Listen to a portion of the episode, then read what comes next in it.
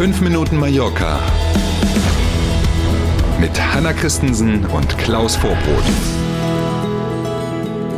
Donnerstag, der 23. Dezember, 8 Millionen rund, also Euro, hat El Gordo nach Mallorca gespült. Ähm, und um die Schadenfreude ein bisschen anzuheizen, uns hat es nicht getroffen. Guten Morgen.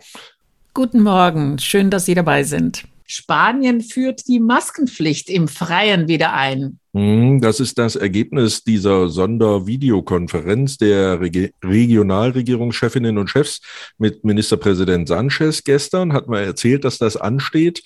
Heute tagt dann schon das Kabinett in Madrid und soll das Ganze beschließen. Damit könnte das tatsächlich Weihnachten schon wieder Gültigkeit bekommen. Liegt dann eben daran, wie schnell das Amtsblatt in Anführungszeichen erscheint. Weitere Einschränkungen allerdings für ganz Spanien sind aktuell nicht geplant. Einzelne Regionen hatten ja aber auch schon vor diesem Treffen darauf hingewiesen, dass es Maßnahmen geben wird. Die Katalanen zum Beispiel mhm. führen ja wieder ab Freitag eine nächtliche Ausgangssperre ein zwischen 1 Uhr in der Nacht und 6 Uhr morgens. Da hat ja die balearische Regierungschefin schon gesagt, dass sie an weitere Maßnahmen eigentlich im Moment gar nicht denkt, weil sie eben aufs Impfen setzt. Ne? Ja, ist äh, genauso wie in Deutschland sehr unterschiedlich in den Regionen. Ne? Exakt, richtig. Hm. Mhm.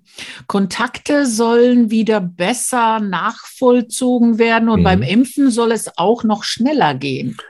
Regierungschef Sanchez hat nochmal auf die jetzt ja schon hohe Impfquote von fast 90 Prozent verwiesen und er hat auch einen Zeitplan vorgestellt, wie das mit den Booster-Impfungen noch schneller gehen soll.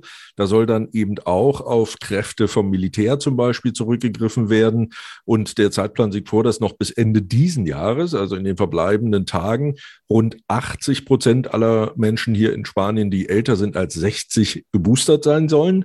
Bis 24. Januar sollen dann 80 Prozent der Menschen zwischen 50 und 59 geboostert sein. Und so geht es dann weiter. Die 40 bis 49-Jährigen bis Anfang März und so weiter und so weiter. Ähm, wenn es um das Thema Auffrischungsimpfungen geht. Und das Militär hilft übrigens jetzt auch wieder bei der Nachverfolgung von Kontakten bei Menschen, die sich also infiziert haben.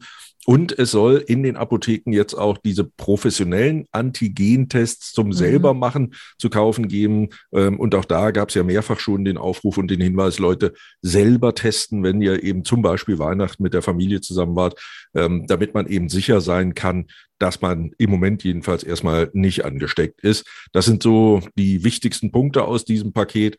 Und dann wollen wir mal gucken, wie lange das so hält und ob das tatsächlich so ausreichend ist.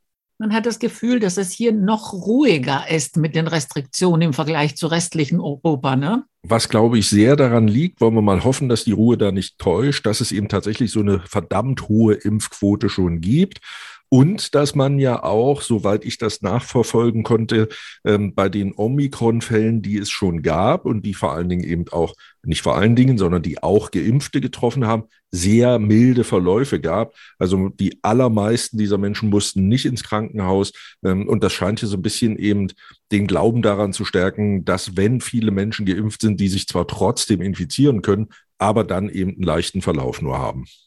Und wir sind beim Umgestaltung des Paseo Maritimo in Palma. Es kann nämlich beginnen, endlich mal nach langem Reden. Madrid hat die Pläne genehmigt und vor allem äh, das Geld locker gemacht. Denn dafür ist die Hafenbehörde zuständig für diese Straße, nicht die Stadt Palma oder die Balearen, sondern die Hafenbehörde.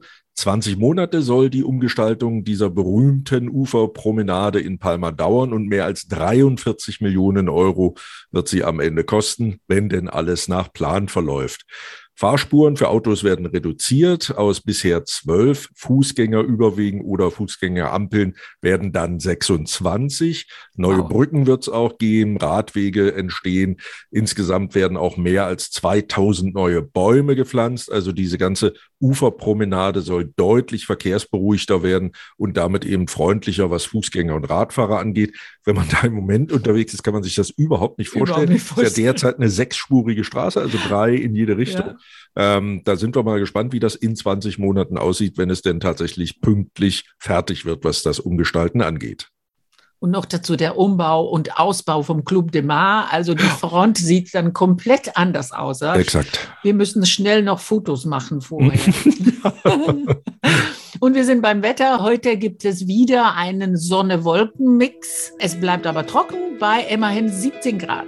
Dann genießen wir den letzten Tag und wir wissen ja alle, morgen kommt der Weihnachtsmann. und wir kommen morgen auch wieder und freuen uns schon drauf. Bis dahin, schönen Donnerstag erstmal. Bis morgen früh. Tschüss. Danke für heute. Bis morgen um sieben. Tschüss.